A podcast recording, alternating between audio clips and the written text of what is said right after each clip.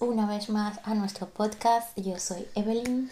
Y yo soy Ángel y esta semana nos adentraremos en el caso del asesino del Green River, del Río Verde.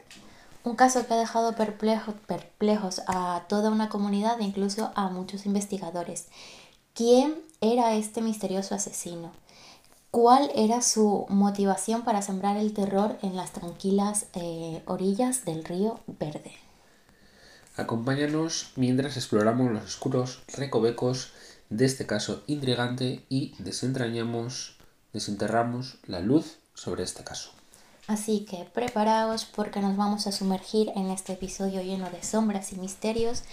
Comencemos este viaje hacia el descubrimiento del caso del asesino de Río Verde. Bueno, empezamos. Gary Leon Ridgway nació en Salt Lake City, Utah, el 18 de enero de 1949. Más tarde sería conocido como The Green River Killer, o sea, el asesino de Green River o el asesino de Río Verde. Ridgway era un asesino eh, estadounidense que eh, se calcula, bueno, se prevea que había asesinado a aproximadamente 49 mujeres. Posteriormente confesaría el asesinato de 79 mujeres, aunque puede que hayan sido incluso más, lo que le convierte tristemente en el segundo asesino en serie más, más prolífico en la historia de Estados Unidos.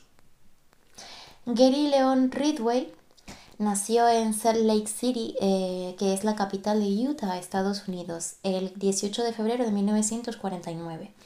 Ya desde su infancia mostraba conductas irregulares, eh, su madre era bastante estricta en cuanto a educación eh, y de niño pues se desquitaba maltratando y matando animales.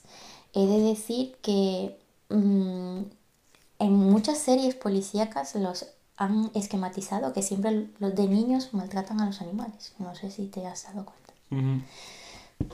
Bueno, como veis, ya se iba formando un monstruo de este niño. A los 14 años, además, intentó atacar con un cuchillo a uno de sus vecinos que tenía tan solo 6 años. Porque, y ojito con su respuesta, quería sentir lo que era matar. En la escuela le iba bastante mal y la mayoría de sus compañeros no se sentían cómodos al lado del, sí, con la presencia del adolescente. Al terminar la secundaria se casó con la única compañera del colegio con la que pudo entablar una relación, aunque duró tan solo un año casado con ella y después se separaron. Ridgway se enroló en la marina y se fue a Vietnam. Se puede decir que volvió de la guerra un poco más sociable y sin arranques violentos. Intentó incorporarse a la policía, pero fue rechazado, por lo que consiguió haciendo eh, trabajo haciendo chapa y pintura para, los, para una fábrica de camiones y en su tiempo libre empezó a ir a la iglesia eh, pentecostal e incluso pasaba horas tocando los timbres para difundir el mensaje del, Señor. ¿Sabes lo que es la pentecostal? Ni idea. pues yo lo investigué. Ah, sí. Pues cuéntanos. es que me resultó curioso la palabra. Es básicamente, a ver si lo digo bien, eh, es un. son muy.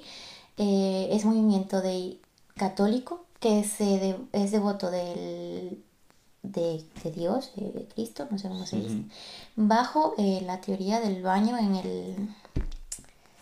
Ay, ya no me acuerdo. El baño, el bautismo. Ajá.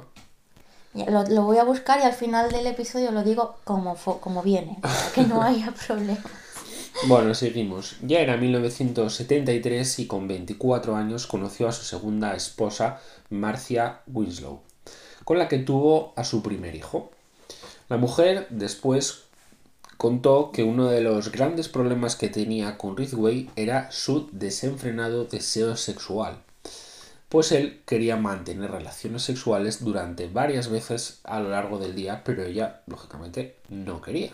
Así fue como para llenar su deseo, su satisfacción, pues buscaba prostitutas durante las noches.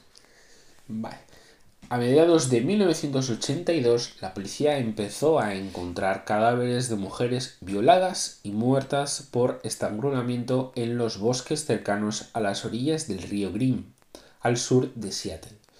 Las víctimas eran mujeres que iban desde los 15 a los 35 años y casi todas ejercían la prostitución en la zona cercana a la Ruta 99.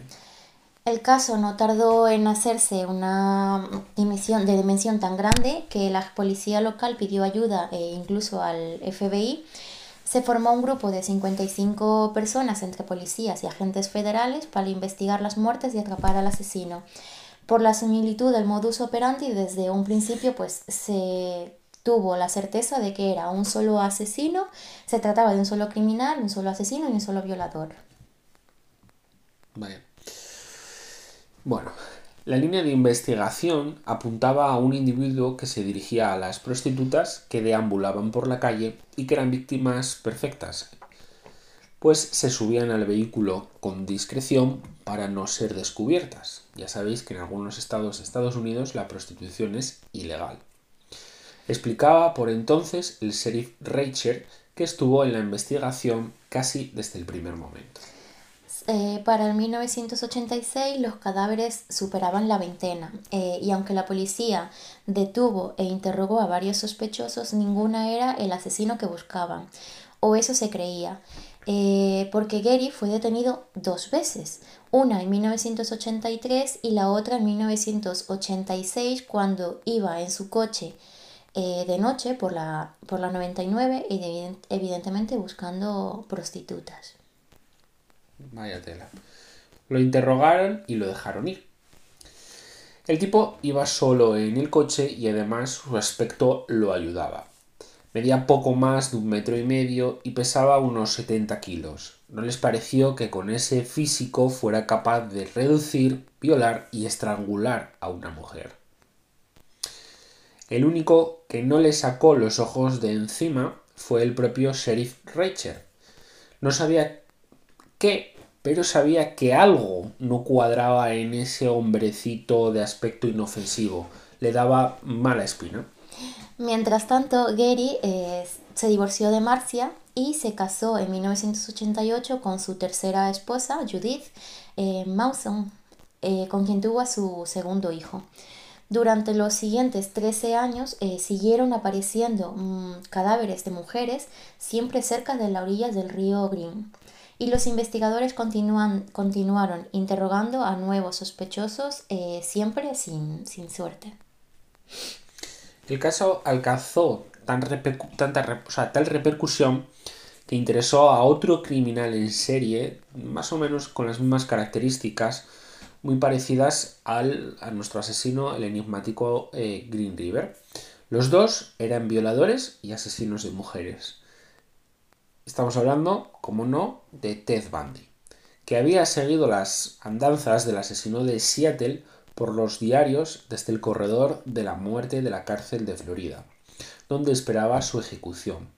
Decidió escribirle una carta al sheriff Richard ofreciéndole ayuda para capturarlo. No me preguntes por qué creo que soy un experto en el tema, solo acepta que algo sé de esto y empecemos desde ahí, le llegó a decir Bandit. Rachel contaría después que al recibir la carta pensó que Mandy estaba celoso del otro asesino en serie que le hacía sombra, pero decidió de todos modos ir a visitarle. En la entrevista entre Bandy y Rachel, Bandy le dijo tres cosas sobre la personalidad del Green River, del asesino de Green River, que seguramente lo más normal es que le tuvieran por un ciudadano común y corriente, que estaría orgulloso de sus crímenes y que con toda probabilidad cada cierto tiempo visitaría los lugares donde había dejado los cuerpos de las víctimas para revivir la emoción. El tiempo demostró que Ted Bundy había acertado en las tres cosas que había dicho.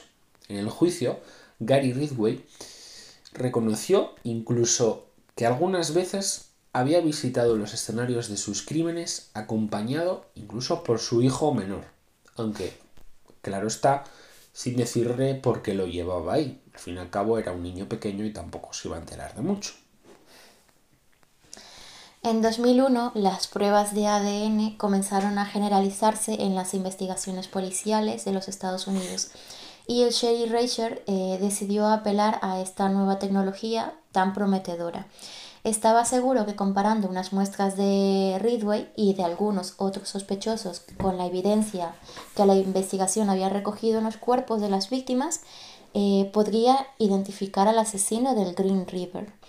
Las muestras de semen encontradas en las mujeres, más la evidencia que ya tenía la policía, dio el nombre que estaban buscando. Efectivamente, Gary Ridway. Lo detuvieron en su casa el 30 de noviembre de 2001. Daros cuenta que han pasado unos cuantos años desde que empezó a matar. Bajo cuatro acusaciones de violación y asesinato. Los crímenes de Marcia Chapman, Cynthia Himes, Opal Mills y Carol Christensen, en cuyos cuerpos se habían identificado muestras de semen de Ridgway. Poco después se sumaron otras tres acusaciones, las escenas del crimen de Wendy Caulfield, Debra Bonner y Debra Stace.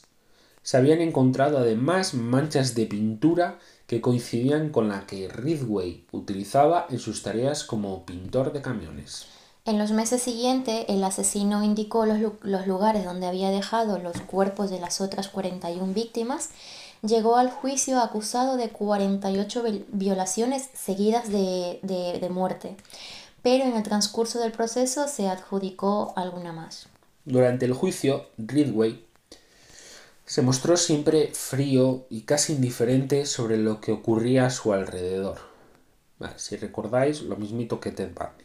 Sin embargo, a la hora de declarar, no escatimó en detalles sobre sus crímenes, vamos, que estaba orgulloso de lo que había hecho. De hecho, dijo, maté a tantas mujeres que ya no podía llevar ni la cuenta. El plan era asesinar a todas las que, a todas las que considerara prostitutas porque sabía, que podían porque sabía que podía matar a tantas como quisiera sin que me agarraran. Nadie denunciaría sus desapariciones. Explicó como si estuviera relatando un método para pintar camiones. Otra parte de mi plan fue el lugar donde coloqué los cuerpos. Les quité la ropa y objetos personales para no dejar ninguna evidencia de quiénes eran, y así resultaría mucho más difícil poder identificarlas. Continuó diciendo.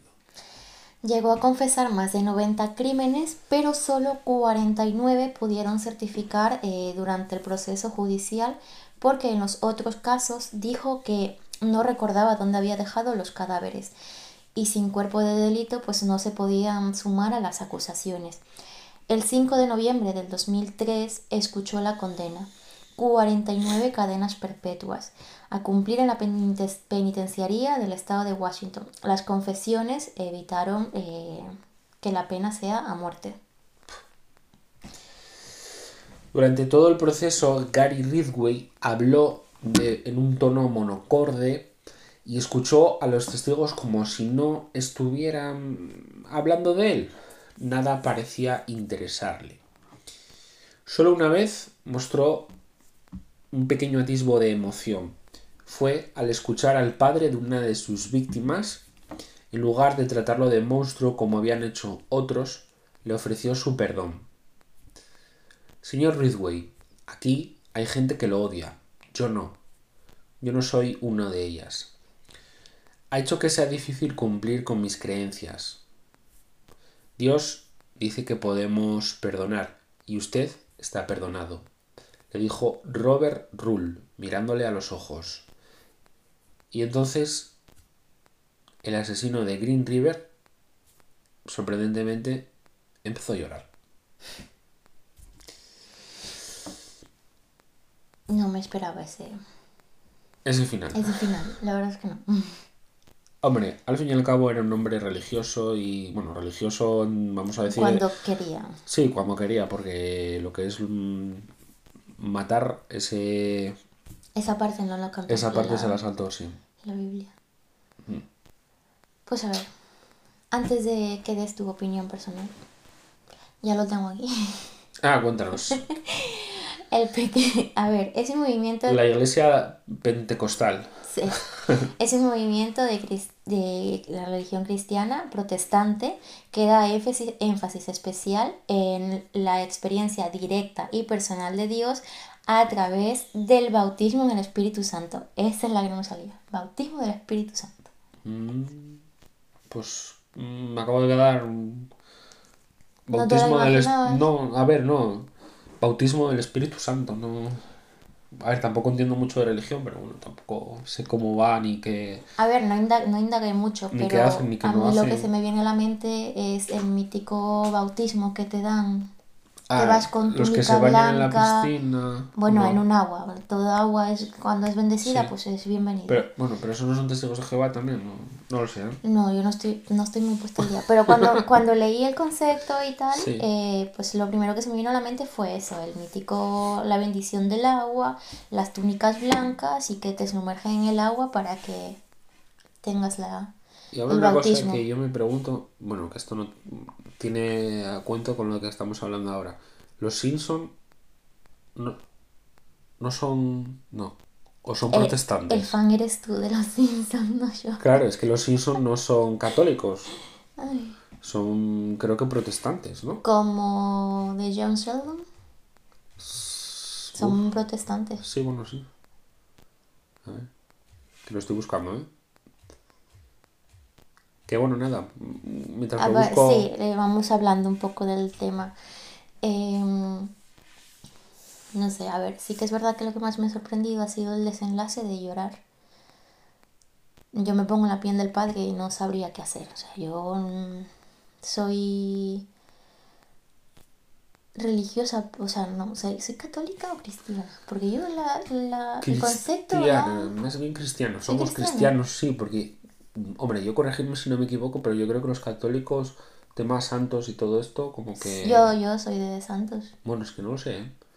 Ahora mismo si hay alguna diferencia entre católicos y cristianos. Es que eh, para que eh, entréis en contexto, eh, yo siempre confundía los dos términos y aquí el amigo una vez me explicó la diferencia entre una y otra, que no se me ha quedado, evidentemente. Los Simpsons son presbiluteranismo, rama occidental del presbiluteranismo estadounidense reformado. Atenta. Una palabra muy larga, ¿eh? Protestantes de toda la vida. Son protestantes de toda la vida. Lo he dicho, que, a ver, que este hombre... A ver. Era religioso para lo que quería, las excusas de matar por... Bueno, tampoco mató, tampoco mataba en nombre de la religión, quiero decir, No, mataba... sencillamente era Sí. una manera de, de- como dicen los de análisis de conducta, de vengarse de su verdadero objetivo, que era la madre. Que me imagino Bueno. que leyendo el, el análisis pues venía un poco de ahí, de su infancia dura y sobre todo Sí. ante la figura de la madre. A ver, al final sentía un odio visceral eh, hacia las mujeres, ¿no? O sea, sentía un odio visceral hacia las mujeres.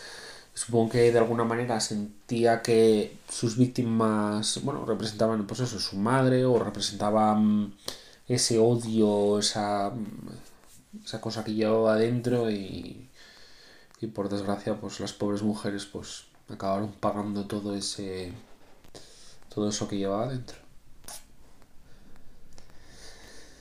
Así que bueno. La verdad que también sorprende un poco que haya sido el propio Ted Bundy el que haya querido Ayudar, ayudar. ya. Hombre, yo creo que también tenía un poco de razón el sheriff, el sheriff Rachel, De que le cuando estaba haciendo, o sí, le estaba opacando sus sentía, sus entre comillas, envidia de que él estuviera ahí opacando y que le estuviera tal y, y por eso trató de ayudarlo para capturarle, porque vamos, mm, el hombre este... Hombre, también es verdad que Ted Bundy, cuando se empezaron a investigar sus propias muertes, el propio Ted Bundy trató de colaborar psicológicamente con con las, bueno, con las autoridades, ¿no? Con, con una mujer para tratar de establecer un perfil de quién era el asesino, que resultaba que era el mismo, pero bueno. Eso es secundario. Ya. Así que bueno. Eh, mira, eso, acabo de buscar ahora la diferencia entre cristianos y católicos y pone que el, la principal diferencia reside en el término cristianos, que engloba, engloba a todas las personas, comunidades e iglesias que siguen las enseñanzas de Jesús de Nazaret. Mm. Por tanto, los católicos a ver, son un tipo específico de cristianos que se acogen a la interpretación de la Iglesia católica. ¿Eh? No me he enterado muy bien. Creo que los cristianos son los que siguen las leyes un poco del Ah, vale. Vaticano. No sé. Mira, un católico es cristiano, pero un cristiano no es católico. ¿Cómo? A ver, espera.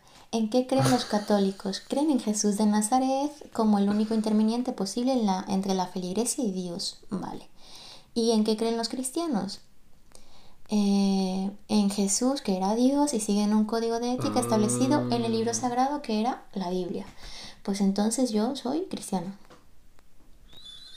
Sí. Porque arriba en los católicos pone consideran a los santos católicos como falsos idóneos o incluso como obra del demonio. Tienen grandes Eh, altares. eso es a lo que voy. Vale, consideran a los santos católicos como. Vale, Falsos es decir, ídolos. Vale, esa es la cuestión. Que los católicos. el Única y catolicismo exclusivamente creen en Jesús de no Nazaret. creen en los santos, en la Eh. Virgen María, en la Virgen de Covadonga, en la Virgen no sé qué. No creen en todas esas. Esas son las tuyas, Vírgenes. No, pero me refiero que hay muchas vírgenes y, sí, muchas, y muchos santos que Sí. no creen en todo eso. Vale, ahí está la diferencia. Vale, Pues yo perfecto. soy cristiana. Cristiana, creyente, no practicante. ¿eh? Es Eh, cristiana, ¿cómo es? Católica, apostólica y romana. No, como esa no yo. bueno, nada. Que nos vamos por los cerros. Nada, si veis que nos equivocamos con los términos cristiano, católico o lo que sea, pues nos lo dejáis en comentarios y ya está, que no somos perfectos. No, y siempre vamos a aprender, todos los días aprendemos algo nuevo. Lógicamente, claro, nadie nace aprendido. Así que, mm, como veis, también somos un, un podcast modesto y eh, uy, el día de mañana, si Dios quiere, esperemos que, que yo qué sé, pues que nos produzca Podium o nos produzca alguien de estos y podamos aquí tener un estudio de la Virgen y, y nada. Bueno, a mí me gustaría aspirar a que la gente me pregunte, que ahora como estamos hablando, que nos digan en los comentarios, hablar un poco más de lo que os gusta realmente. Tú eres cristiana, él es católico o es apostólico. Bueno, nada chicos, hasta aquí el episodio de esta semana. Tengo exceso de agua. Sí. El episodio de esta semana, que no sé por qué ahora sea... mm, Sí, se brillantó un poco. Sí, no sé por qué. Bueno, Reflejó. nada. mm, Nos vemos la próxima semana, eh, que por cierto vamos a empezar a intercalar eh, una semana sí, otra semana no, con casos, eh, casos de crímenes reales que han sucedido en Asturias. Y la Que es próxima de semana... donde, De donde somos. de claro. donde residimos. Y nada, la próxima semana pues empezamos con uno de esos casos que sucedieron aquí en nuestra tierrina y nada más. Nos vemos la próxima semana. Suscribiros, apoyarnos, visitar nuestras redes y escuchar mucho podcast, comentarnos, que es muy importante para nosotros. Pues sí. Y nos vemos la semana que viene. Adiós.